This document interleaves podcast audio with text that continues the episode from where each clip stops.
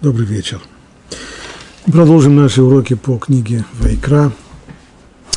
Недельный раздел Торы Бехар, 25 глава книги Вайкра. Если будете продавать что-то вашему ближнему или покупать что-либо из рук вашего ближнего, то не обманывайте друг друга. По числу лет после юбилея покупай у твоего ближнего. И по числу лет урожайных он должен продавать тебе – чем больше будет этих лет, тем больше назначишь ему цену, а чем меньше этих лет, тем меньшую назначишь ему цену, потому что он подает тебе число урожаев. И не обижайте друг друга, бойся своего Бога, ибо я ваш Бог. Вот этот отрывок в центре нашего внимания. Уже несколько уроков было ему посвящено. Проблема, с которой мы столкнулись – на русском, в русском переводе ее можно пропустить, а в оригинале проблема здесь вот в чем. У дважды упомянут здесь один и тот же глагол. Легонот, аль туну. Сначала это по отношению, сначала в первом стихе, когда вы будете продавать что-то или покупать что-то из рук вашего ближнего, аль туну и шитахив, не, и обычно это переводят – поскольку речь идет о торговле, не, не обманывайте друг друга. Но затем тот же самый глагол повторен еще раз в 17 стихе, в конце этого отрывка. Альтону снова иш ахив, не. И что здесь? Опять не обманывайте друг друга, бойся своего Бога. Мудрецы в Талмуде объясняют, что в этих стихах нет никакого повторения, как сущности нигде в Торе. Тора не повторяет фразы для э, дополнительного эффекта. Каждая фраза, она должна нести какое-то содержание. Стало быть, есть разница. И разница, о которой говорят здесь мудрецы, что в первом стихе упомянут запрет обмана в торговле, то есть запрет, который распространяется на все случаи, в которых продается вещь более дор, дороже, чем можно ее купить э, в близлежащих магазинах, или наоборот, покупается вещь дешевле, чем она покупается в близлежащих магазинах. Это запрет в 14 стихе, а в 17 стихе там речь идет про онаат мамон, то есть онаа в имущественной сфере, а в последнем стихе не обижайте друг друга, речь идет про онаат дворим. То есть это запрет на то, чтобы задевать чувства друг друга, обижать, раздражать. Он отдворим. То есть те наши слова или поступки, которые задевают чувства других людей. Чтобы конкретизировать, о чем идет здесь речь, Талмуд говорит, дает несколько примеров. Каким образом, например, если человек Бальчува – раскаявшийся грешник, то нельзя сказать ему, а ты вспомни свои прежние поступки. Если он сын Геров, то нельзя сказать ему, вспомни-ка дела своих родителях, родителей. Человеку, которого настигли болезни или страдания, беды, нельзя сказать ему, что это из-за твоих грехов, вот ты исправил бы грехи, и твои страдания уйдут. Подобно тому, как говорили друзья Иова ему. Нельзя разыгрывать людей, например, посылать людей, которые ищут, где можно купить зерно, посылать их к человеку, который вообще никогда зерном не торговал. Наконец, Рабиуда говорит, нельзя даже интересоваться какой-либо покупкой, если у человека нет денег на ее приобретение. Значит, нельзя создавать иллюзию того, что я у продавца, у хозяина магазина, иллюзию того, что я собираюсь купить у него что-то, интересуюсь ценой, спрашиваю, по почем эта штука, или я задаю еще какие-то такие вопросы, из которых у него создается впечатление, что я собираюсь купить, а на самом деле покупать я не собираюсь. Вот это примеры, которые приводит Талмуд, и они зафиксированы в дальнейшем и в Шулхана Рухе тоже. Вопрос, который мы задали в конце предыдущего урока – как же все-таки может быть, что обман в торговле и вот подобное затрагивание, задевание чувств другого человека, нанесение ему обид, э, причинение ему смущения и тому подобные вещи, почему это все называется на языке Торы тем же самым словом «онаа». И привели мы объяснение Равирша, который писал, что никто не должен задевать чувств другого человека, чтобы никто не использовал свое положение для того, чтобы обижать другого. То есть речь здесь идет то, что оказалось общим знаменателем между этими двумя запретами. Это то, что с точки зрения человека, который нарушает их, наблюдается то же самое – стремление, тоже желание, а именно использовать слабости другого человека в своих интересах. Либо в области имущества, когда человек использует неосведомленность другого человека, заключая с ним сделку, продавая ему что-то по завышенной цене, или наоборот, покупая у него что-то по заниженной цене. Поскольку тот не очень разбирается, то есть возможность здесь поживиться. И то же самое желание использовать слабости другого человека – относится и ко второму запрету, к запрету обижать людей. То есть, когда здесь используются недостатки людей, например, если это большува, человеку, который его недостаток в том, что в, в прошлом он совершал неприглядные поступки, напомнить ему, это, безусловно, использовать его слабость, либо напоминание происхождения человеку, у которого родители Герим – он этого тоже стесняется, и это, безусловно, использование его слабости, его происхождения. Затем, э, когда наивность людей, которые доверяют, а благодаря их наивности над ними можно посмеяться, можно их разыграть, используя их ту самую доверчивость и наивность.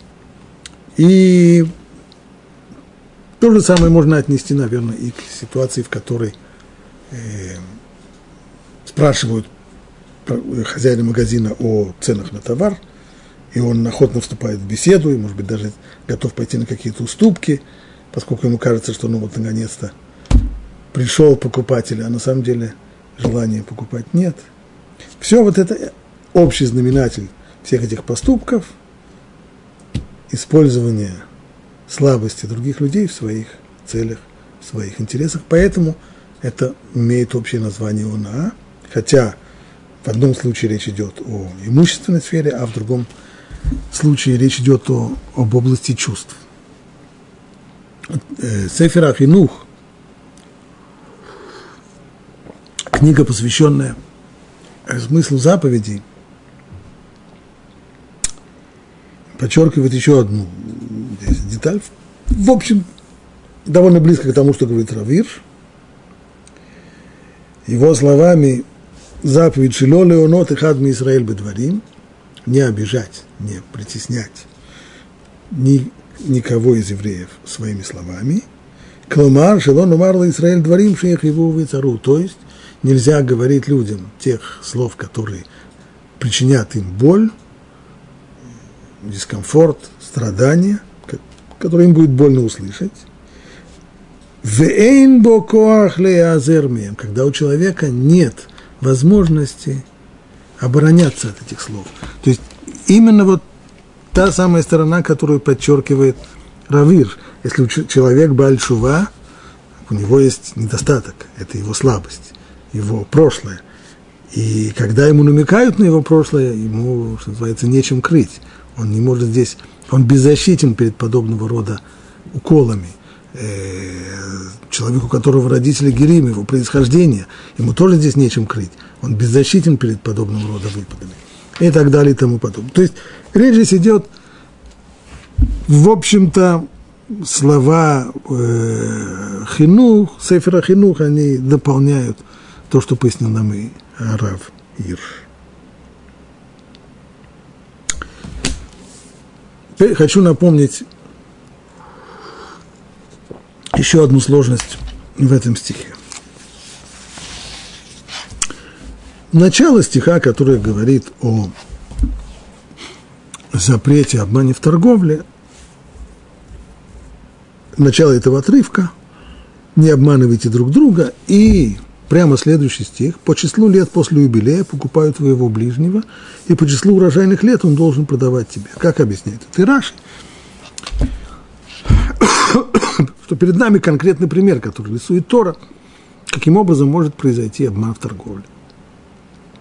Если продается э, земля, участок земли в Израиль, то торговля землей в Израиль по закону Тора имеет некоторую особенность. Посто, по продажи постоянной на, навсегда быть не может. Ибо каждые 50 лет, в каждый юбилейный год, ювель, земли должны возвращаться к своим хозяинам. Стало быть, максимум может идти речь об аренде, которая никогда не превышает 49 лет. Так вот, э, люди, которые совершают эту сделку, должны представлять себе, сколько времени, точно представлять себе, сколько времени осталось до юбилейного года. В соответствии с этим и назначить цену. То есть цена, как говорит здесь Тора, практически означает количество, платит человек за количество урожайных лет. Сколько урожаев ему, покупателю, удастся снять до тех пор, пока не э, наступит юбилейный год и земля возвратится к своим первым хозяевам. Это с точки зрения текста. Но Талмуд уточняет из первого стиха этого отрывка, из того, что сказано, или будете покупать что-либо из рук вашего ближнего. Когда не обманывать друг друга, когда вы будете покупать что-либо из рук вашего ближнего. То есть речь идет о тех товарах, которые переходят – в собственность другого человека, которые становятся собственностью другого человека, приобретаются, покупаются и продаются, переходя из рук в руки. Иными словами, это движимые товары, в отличие от недвижимости, которая из рук в руки не переходит. Земля, она где была, там и осталась, хозяева у нее меняются, но сама земля никуда не переходит, никуда не уходит.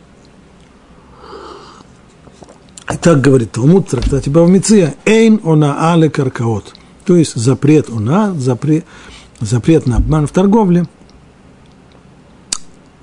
не имеет отношения к, к земле к, и к недвижимости, то есть все то, что прикреплено к земле, все, что, что недвижимость, из этого отрывка исключается. Так говорят мудрецы. А Рамбан спрашивает – Здесь вопрос, я не понимаю, ну, как можно сказать такую вещь, когда весь этот отрывок, он говорит именно про землю. Прямо продолжение. Не обманывайте друг друга по числу лет. После юбилея покупают твоего ближнего. Что покупают по числу лет юбилея? Вилки, ложки, помидоры, мебель. Речь идет здесь про, про землю. Как же можно сказать, что она сюда не относится? Ответ Рамбана таков. Конечно же, то, что, то, что говорит Талмуд – есть особый закон, по которому в случае, если разница в цене составляет ровно одну шестую, то есть обязанность возвратить эту разницу в цене. Если вещь была продана по завышенной цене, и разница в цене составила одну шестую, то продавец должен вернуть покупателю эту разницу. И наоборот, если какая-то вещь была продана по заниженной цене. В случае, если разница в цене еще выше – выше одной шестой, то тогда у пострадавшей стороны, у того, кто потерпел убыток, есть право расторгнуть сделку совсем, поскольку эта сделка приравнивается к сделке, которая была совершена под влиянием заблуждения. Вот эти законы, пишет Рамбан, они не относятся к недвижимости. Они исключаются здесь тем, что Тора говорит, или будешь покупать что-то из рук ближнего, из рук в руки – вот тогда те товары, которые покупаются или продаются из рук в руки, по отношению к ним есть вот эти самые законы о возвращении разницы цене, в цене или даже о расторжении сделки. Но что касается запрета, самого запрета обманывать, то запрет этот относится ко всем абсолютно товарам, не только к движимым товарам, но и к недвижимости тоже, и к земельным угодьям, и к домам, квартирам. Это позиция Рамбана. То есть есть отдельная вещь, есть имущественный вопрос, вопрос, о, который разбирается в суде о возвращении разницы в цене или о расторжении сделки, это одно дело. И это ограничено действительно только движимыми товарами. А запрет, а запрет касается любых товаров. И вот когда Рамбан формулирует это свое мнение, он вставляет там еще одно слово – пишет так. Но мне думается еще, что тот, кто сознательно обманывает своего ближнего, нарушает запрет, будь то движимое имущество или недвижимое. Какое здесь добавочное слово? Сознательно. То есть, если человек продает квартиру и требует за нее цену, которую, о которой он сам думает, что эта цена завышенная, только он э, пытается, это попытка, не пытка, почему бы нет, пытается все-таки продать по такой завышенной цене, и он знает, что цена завышенная, он нарушает этот запрет. Но если человек, продавая квартиру, думает, что она действительно тех денег стоит, и не знает, что он требует за них завышенную цену, он не нарушает запрет. Так получается по Рамбану. То же самое э, некоторые комментаторы подтверждения слов Рамбану видят и в Сефера Хинух. Сефер Ахинух, уже цитированная сегодня нами книга о смысле заповеди. Ее автор, правда, пишет это не по поводу запрета на обман в торговле. Он пишет это в заповеди 243 заповедь, это повелительная заповедь любви к ближнему. И вот там у него есть такая строчка – Отдельно скажем, что достаточно сложно объяснить, что требуется от человека для того, чтобы исполнить заповедь любви к ближнему, требуются ли какие-то определенные действия, или, до, или достаточно только э, каких-то чувств и желаний, пожеланий человеку, либо что-то нужно для этого делать, но, по крайней мере, каким образом нарушается эта заповедь, это можно более или менее точно определить. И так пишет Хинух. Амиане эт хаверо ледат, э, извиняюсь, Веколь шикен, и мизико ото бемамон, оцеаро шум давар ледат. И уж тем более, если человек причинил какой-то ущерб другому, скажем, ущерб материальный, или сознательно причинил такому человеку какую-то боль или страдание, то тем самым он нарушил заповедь любви к ближнему. Если его слова вызвали у того человека неприятные ощущения – боль и так далее, то, конечно, нельзя сказать, что здесь было, был акт любви к ближнему. И снова здесь присутствует то же самое утверждение, сознательно. То есть, если я ляпнул что-то языком, не подумав хорошо, или я не знал, что у этого человека есть э, какие, например, я не знал, что человек, с которым я говорю, э, он гер или его родители геры. И не зная об этом, я позволил себе сказать то, что бы я никогда бы не сказал, если бы я знал, что он гер. А человек почувствовал себя, почувствовал дискомфорт. В данном случае получается, что запрет не был нарушен. То есть нарушается запрет Онаат дворим, запрет обижать, огорчать, задевать чувства других людей. И по словам Рамбана, и по словам Сефера Хинух, он нарушается только сознательно. Теперь хочу уточнить, что значит только сознательно. Не имеется в виду, что у человека должно обязательно присутствовать желание потрепать кому-то нервы, желание кого-то осмеять, желание кого-то огорчить, задеть его чувства и так далее. Нет. Человек может делать вещи в своих собственных интересах. Но он, но если он полагает, что в результате будут задеты чувства другого человека, что тем самым другому человеку будет принесена обида или огорчение, то он нарушает этот запрет. А когда же нет? Когда он попросту не знает, что его слова или же его поступок могут принести огорчение другому человеку. Он не знает, что говорящий с ним человек гер. Он не знает, что говорящий с ним человек бальчува. Э, как говорит э, старая известная пословица, в доме повешенного не говорят о веревке. И это не просто, речь здесь не, идет не просто о каком-то приличии, а это касается в нашем в контексте нашего урока, четко касается того самого запрета на дворим.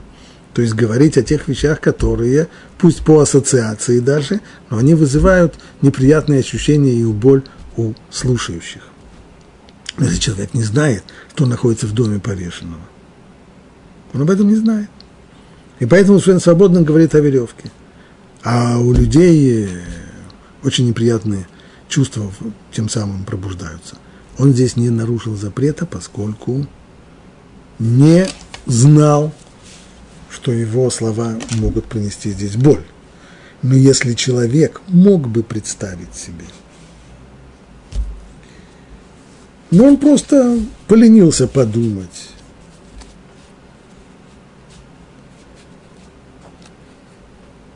недостаточно чутко оценил ситуацию, то есть с его стороны была здесь нерадивость, халатность, то тогда, скорее всего, Рамбан согласится, что запрет нарушается. Если кто-то в автобусе достаточно полном нечаянно наступил кому-то на ногу, запрет он не нарушил. Люди, безусловно, прощают подобные вещи, потому что понимают, что все люди, все человеки, все ошибаются таким образом. Не всегда человек в состоянии смотреть, куда он наступает, в особенности, когда он приближается к остановке. Такие вещи прощают. Если, возьмем еще один пример, если кто-то назначил мне встречу, завтра в 9.30, я не записал – на завтрашний день я спрашиваю тебя, кто мне назначал встречу, когда это было, когда это было. Э, а, в 10.30, нет, в 10, не, да нет, в 10.30, 10.30. И в результате человек целый час меня прождал. Или даже прождал полчаса, плюнул и ушел. Но, безусловно, я починил ему ждать это очень малоприятное занятие.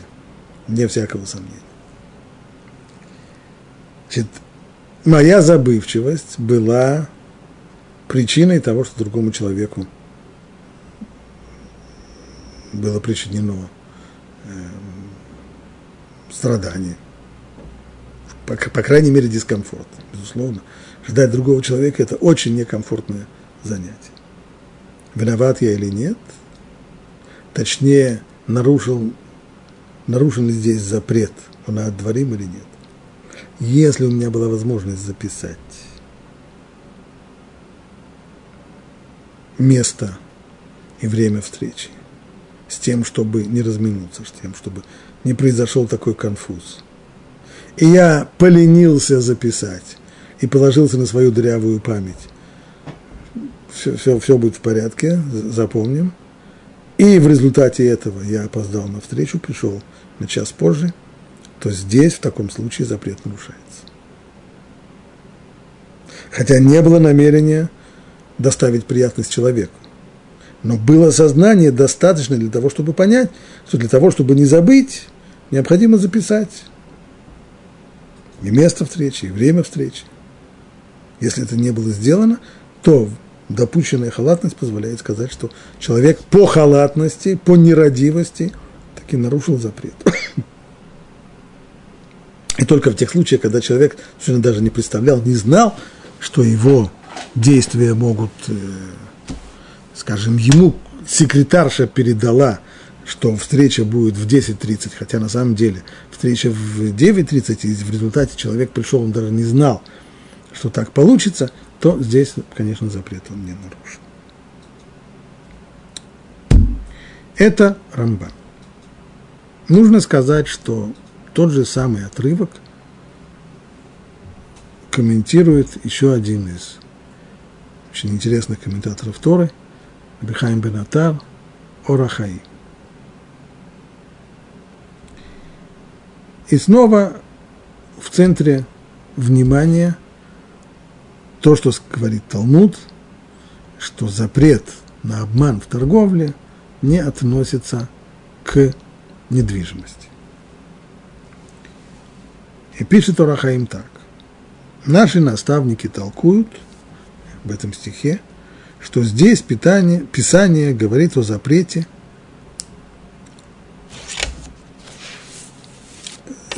точнее его, чтобы быть совсем уже точным.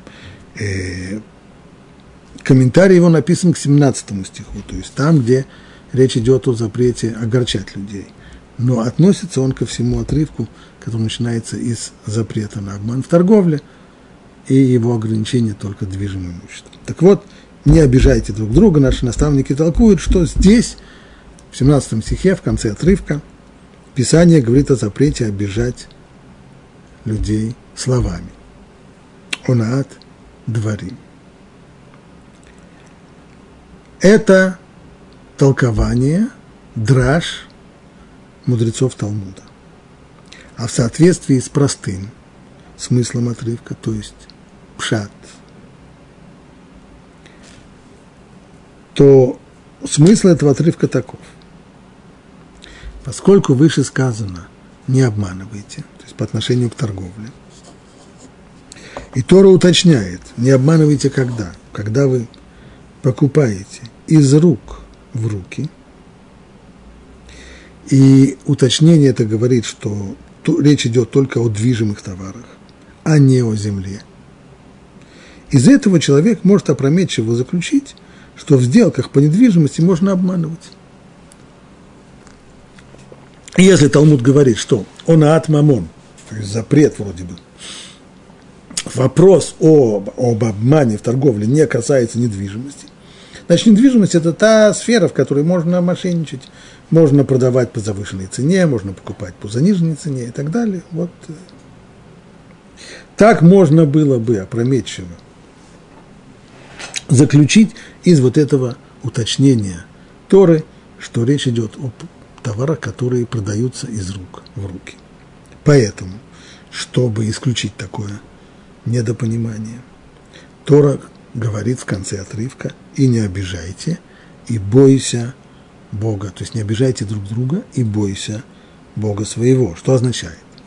Что верно, хотя в сделках по недвижимости нет запрета на обман в торговле. То есть в отличие от Рамбана, Урахаим говорит, что когда Тора говорит, что в данном случае в недвижимости нет запрета на обман в торговле, это не значит, что нет только юридических последствий, а именно э, возвращение разницы в цене или расторжение сделки. Нет, даже запрета, запрета, как называется онаат, мамон, запрета на обман в торговле здесь нет. Но это только по людскому праву это только с точки зрения юрисдикции суда. Но на самом деле есть в них запрет обижать. То есть человек, который продает свою квартиру по, и он знает, что он продает ее по завышенной цене, по мнению Орахаим, в отличие от Рамбана, не нарушает запрет на обман в торговле. Нету этого здесь запрета. Нет, Тора его исключила. Значит ли он, что он не нарушает вообще никакого запрета? Да нет, конечно, нарушает, только другой запрет. Тот, который написан в конце стиха, а именно он от дворим, то есть запрет на нанесение обиды. Иными словами, обозвать человека, оскорбить его, это запрещено тем самым запретом. Не меньше, тот же самый запрет распространяется не только на оскорбление, не только на задевание чувств человека, но и на случай, в котором задевается его кошелек. Как известно, кошелек – это самый болезненный орган у человека. И удар по кошельку, удар очень-очень болезненный, зачастую не менее болезненный, чем удар по, по человеческому самоуважению и так далее. Стало быть, больше, меньше, сильнее, неважно, но входит, утверждает Рам, а, Орахаим, входит обман в торговле недвижимостью входит не в запрет, он от мамон, не в запрет обмана в торговле, а в запрет обижать и огорчать друг друга. И то, что сказано, что здесь нет запрета на обман в торговле, так это только потому, что судить за него, говорит Всевышний, буду только я. То есть это если, говорит Урахаем, если Тора говорит, что в данном случае нет состава преступления – это не значит, что человек здесь сделал э, богоугодное действие или даже нейтральное. Да нет, конечно же, преступление здесь есть. Только оно не дано на суд человеческого суда. А судить за это, говорит Всевышний, буду только я. Того, кто обманывает в торговле недвижимостью. Как сказано в конце, и бойся Бога своего, ибо я, Господь Бог ваш.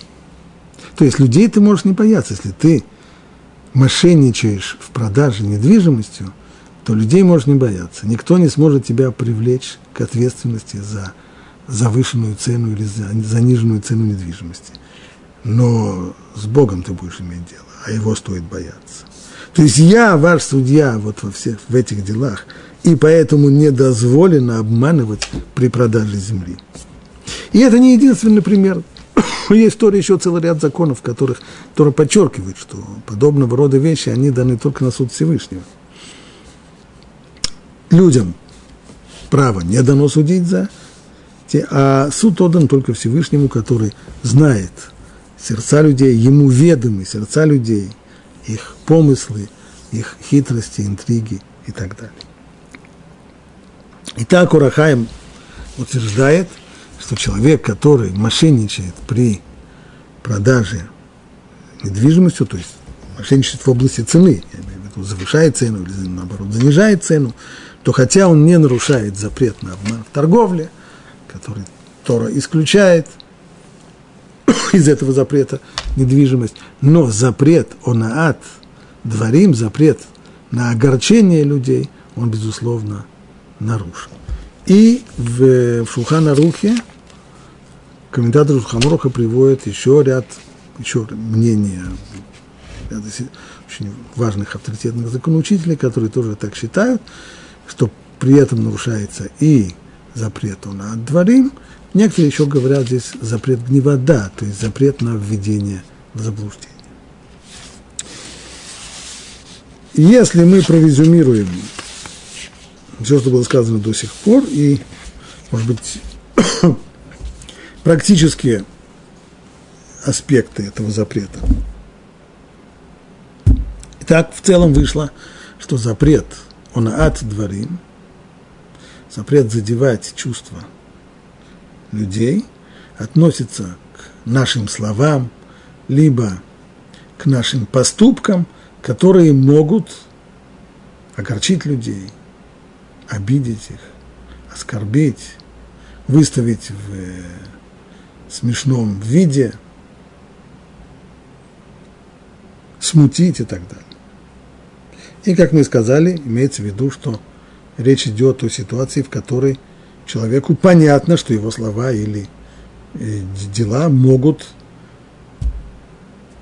оказать такое влияние. Как быть, если человек сомневается – Например, он э, собирается в компании рассказать анекдот, только на секундочку задумался, а может быть, один из людей, который сидит в компании, может быть, у него есть некоторая чувствительность в этой области, может быть, тогда не рассказать или сказать, как быть, когда человек сомневается. Поскольку мы имеем здесь дело с запретом Торы, то у нас есть четкое правило. В случаях сомнения в Аллахе, если сомнение касается запрета мудрецов, то тогда можно себе разрешить, можно облегчить.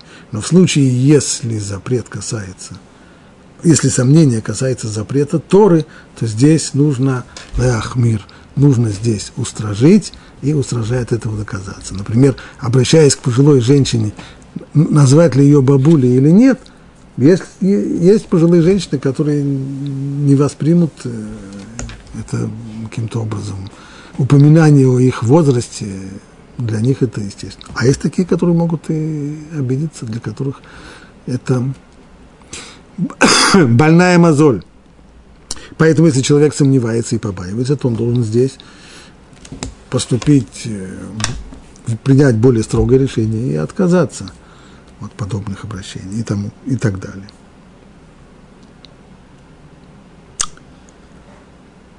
Теперь вопрос о выяснении цен.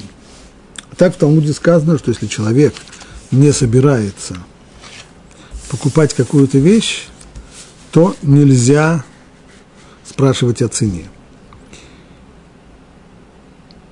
В чем здесь проблема? Как объясняют комментаторы, скорее всего, в том, что у, чело... у хозяина магазина создается иллюзия того, что вот наконец-то есть покупатель, а потом, когда человек говорит спасибо и уходит, то тем самым хозяин магазина испытывает разочарование и неприятные чувства. Это задевает его чувства.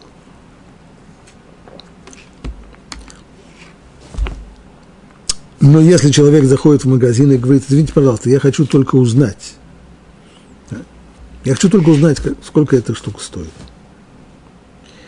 Здесь э, запрет не нарушается, потому что никакой иллюзии у хозяина магазина не задается. Человек с самого начала заявил, что он только узнает. Только, я хотел только узнать, сколько это стоит. Все это верно при условии одном, что нет здесь другой стороны. Потому что иногда человек, э, собираясь только узнавать, какая-то цена мешает хозяину магазина, у которого магазине сейчас конкретные реальные клиенты, покупатели, которые могут что-то купить. И если человек, войдя, начинает здесь заводит разговор с хозяином магазина по поводу цены того или иного товара, не собираясь его покупать, даже если он сказал об этом, но в результате покупатели, клиенты потеряют терпение и уйдут, то, безусловно, делать этого нельзя. В некоторых книгах написано, что если мы спрашиваем не хозяина магазина, а продавца, то здесь можно запросто спрашивать у него о цене, даже не намереваясь покупать и не сообщая ему об этом, потому что ему-то какое дело.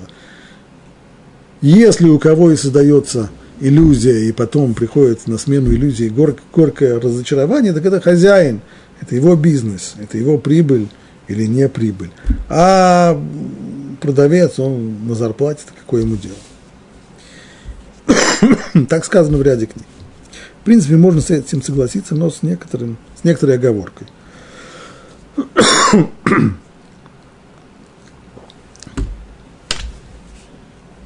целом, в ряде отраслей торговли сегодня продавцы работают на бонусах. То есть они получают очень небольшую скромную зарплату, а увеличение этой зарплаты зависит от того, сколько им удается продать в магазине товаров. И за проданные товары, за заключенные сделки, они получают бонусы. Поэтому в данном случае, если есть опасение, что продавец не хозяин магазина, но продавец, он имеет бонусы и премиальные в случае продаж, то его статус такой же, как у хозяина магазина. Нельзя спрашивать у него о цене, не имея намерения купить, поэтому и когда обращаемся к нему и не собираемся покупать, нужно то же самое предупредить и сказать, я хочу только выяснить цену.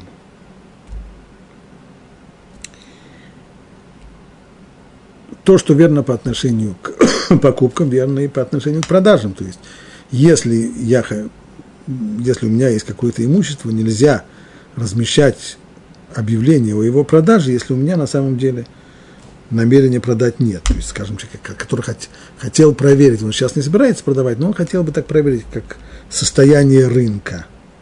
И, и выбрасывает такое, э, такое объявление. Говорит о том, что сегодня существует очень проблематичная сфера, а именно люди, которые...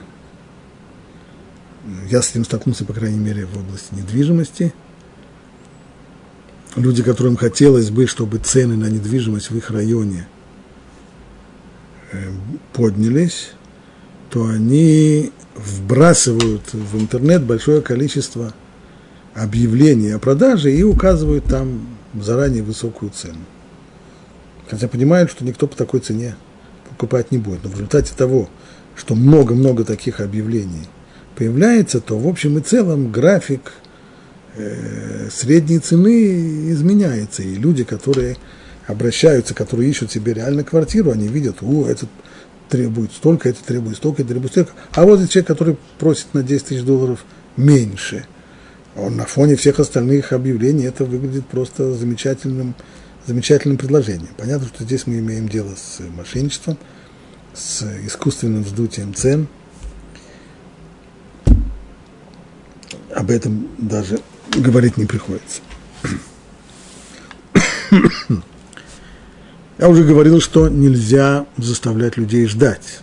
Условно, ожидание доставляет людям очень мало приятных эмоций. Поэтому если я, кстати, людей, любых людей, в том числе и таксист, если я заказал такси, это значит э, не следует э, ждать, не следует заставлять таксиста ждать, а нужно выходить сразу, как только он подъезжает. Это касается к гостям, которых пригласили на свадьбу или еще на какое-то торжество. Они не виноваты ни в чем, и, и заставлять их долго ждать до хупы и так далее, это тоже непорядочно. Если я понимаю, что я опаздываю, то и это не просто приличие, не просто воспитанность, а это элементарное требование закона. Необходимо позвонить и предупредить, что я прошу прощения, но я опаздываю. Когда-то это дело было делать сложно. Сегодня у всех есть мобильные телефоны. Хотя бы этим это область цивилизации полезна. Как известно, нет абсолютно вредных новшеств, нет абсолютно вредных изобретений. Любое вредное изобретение, у него есть какие-то положительные стороны, их можно использовать в, в хороших целях. Вот мобильный телефон – это тот самый пример, который, безусловно, находясь в пробке, понимая, что мы опаздываем из-за пробок, из-за движения, из-за того, что не пришел автобус или еще по какой-то моей собственной причине, можем позвонить. Кстати, это относится ко всем людям, в том числе и к собственной жене или к собственным родителям, которым тоже нужно позвонить и предупредить, что я немного задерживаюсь, чтобы не заставлять их ждать.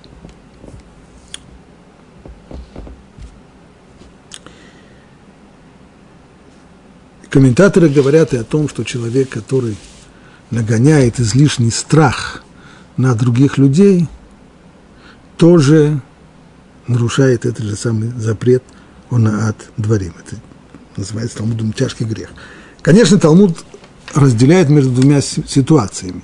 Если нагоняется на людей страх лишим шамаем, во имя небес, тогда это не запрещено. То есть, скажем, э, человек, который ответственен за дисциплину э, в каком-то месте, и он э, понимает, что если его люди не будут бояться, то они могут э, нарушать серьезные запреты и делать э, аморальные поступки, то в таком случае ему разрешается нагнать на них страх, э, не знаю, грозить им наказаниями, исключением, санкциями или еще, или, или еще чем-нибудь. Но если страх нагоняется на людей не во имя небес, а только для предположим, утверждение своего собственного авторитета,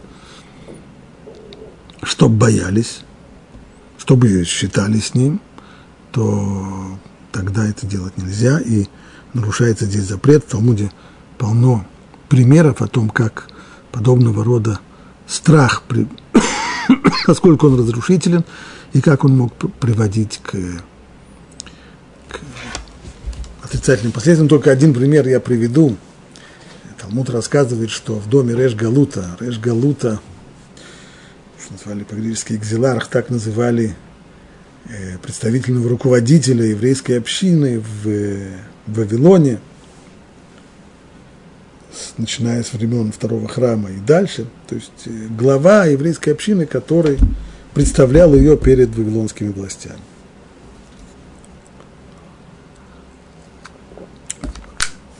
Ну, какой-никакой все-таки должностное лицо, некоторая шишка.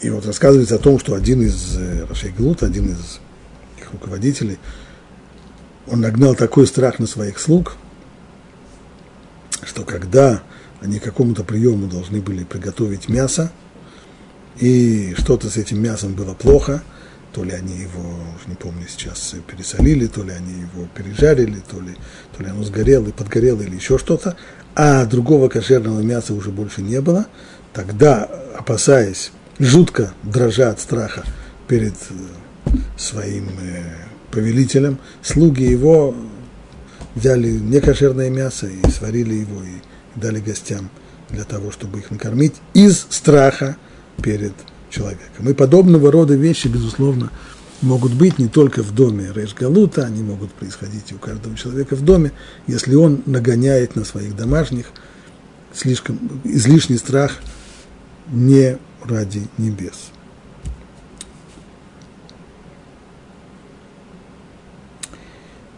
Запрещено будить человека без его согласия. То есть э, вот этот запрет, он от дворим, он распространяется и на это.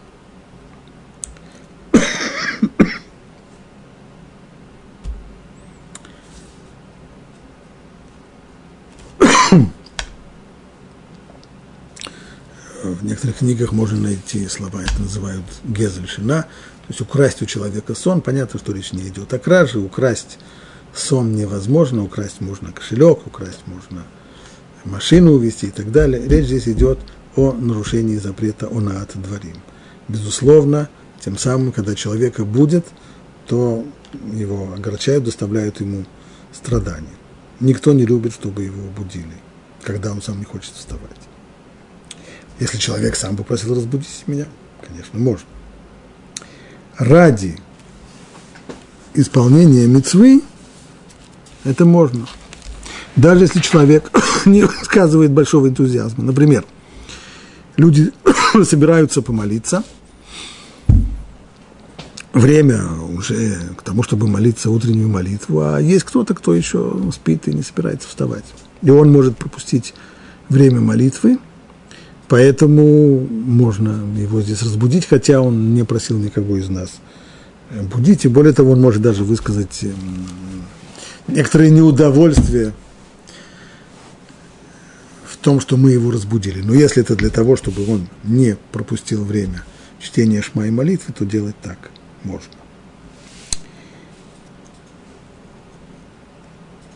Вот этот запрет будить не распространяется на обычный бытовой шум в доме. У людей есть, есть дети, и вообще жизнь в доме, она невозможна без шума, когда человек встает со стула, садится на стул, открывает шкаф, закрывает шкаф. безусловно, безусловно, наша жизнь, она сопровождается определенным шумом. Если этот шум производится не в часы отдыха, а эти часы оговорены обычно привычками жизни людей в том или ином обществе – могут варьироваться в разных странах, но в общем и целом есть какие-то часы, в которых принято, что это часы отдыха, и тогда шуметь, безусловно, нельзя. Но если это не часы отдыха, то подобного рода бытовой шум, в том числе шум, который производят дети своими играми, он не входит в запрет. Даже если сейчас оказалось, что этажом ниже человек пытается заснуть, потому что он не спал всю ночь, а он типа, пытается заснуть, а дети, с, э, дети на квартире этажом выше шумят.